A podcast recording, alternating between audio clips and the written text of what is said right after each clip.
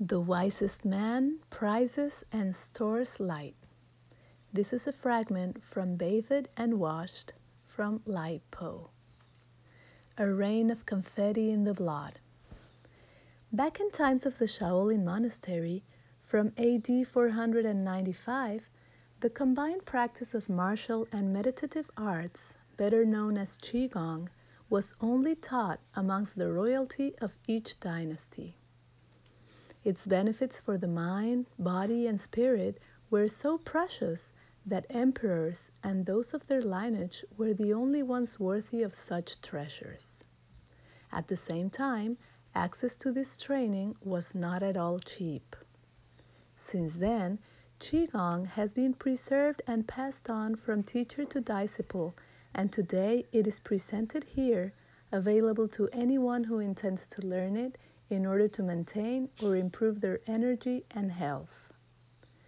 Chinese medicine has used Qigong as the basis of its preventive philosophy, focusing on strengthening the immune system, treating heart problems, respiratory difficulties, pH imbalances, digestive complications, and even as part of cancer treatments, Parkinson's, Alzheimer's, spinal fractures, or the treatment of emotional conditions such as depression, anxiety, and stress. How often do we exercise or jog to the point of sweat? So gratifying. But we do so without realizing that our minds have been wandering far from the moment, going over our to do list for the day, thinking through different business points, something said during yesterday's date, or even on how dull or difficult it is to be working out again. Although the body has done the hard work, the mind has simply been elsewhere. This is precisely why Qigong has made its way into Western culture. In addition to its physical benefits, it is a practice that sets our minds in the here and now the great challenge of our era.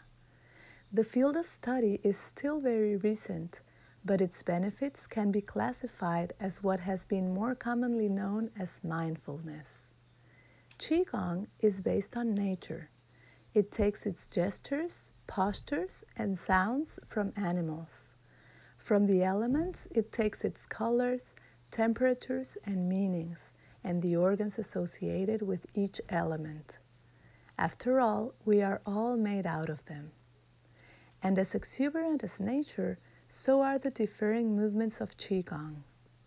Its techniques are not necessarily associated with forms, but also with concepts. For example, three minds merge in the Qigong of laughter that of the mind itself, that of the heart, and that of the abdomen or dantian. Other forms of Qigong can be done even while sitting. Its emphasis relies on visualization and breathing. Names of routines like touching the moon or pushing the mountain can give you an idea of the intention behind each movement. For Qigong, the goal is to activate the Qi, the life force, the energy that makes us alive. And through different rhythms and intensities in breathing, Qi is directly stimulated by injecting oxygen wherever the blood goes. It's like those souvenir snow globes you find in New York or Cancun that have a miniature replica of the place inside.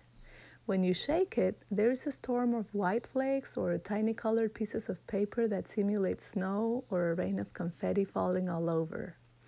This is exactly what Qigong does with the oxygen in your, in your blood. It doesn't shake you or even require any extreme movements or force.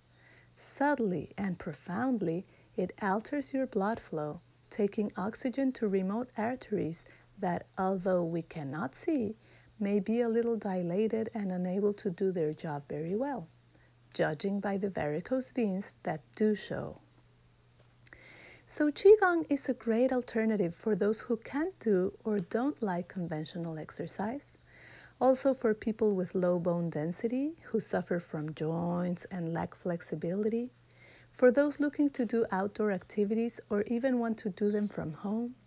And it is definitely a practice not only for the elderly. The consistent work of the Qi will yield a more focused and balanced body, mind, and spirit, will strengthen the immune system, will leave you less susceptible to life's stress and feeling a general wellness and the recovery of your own health.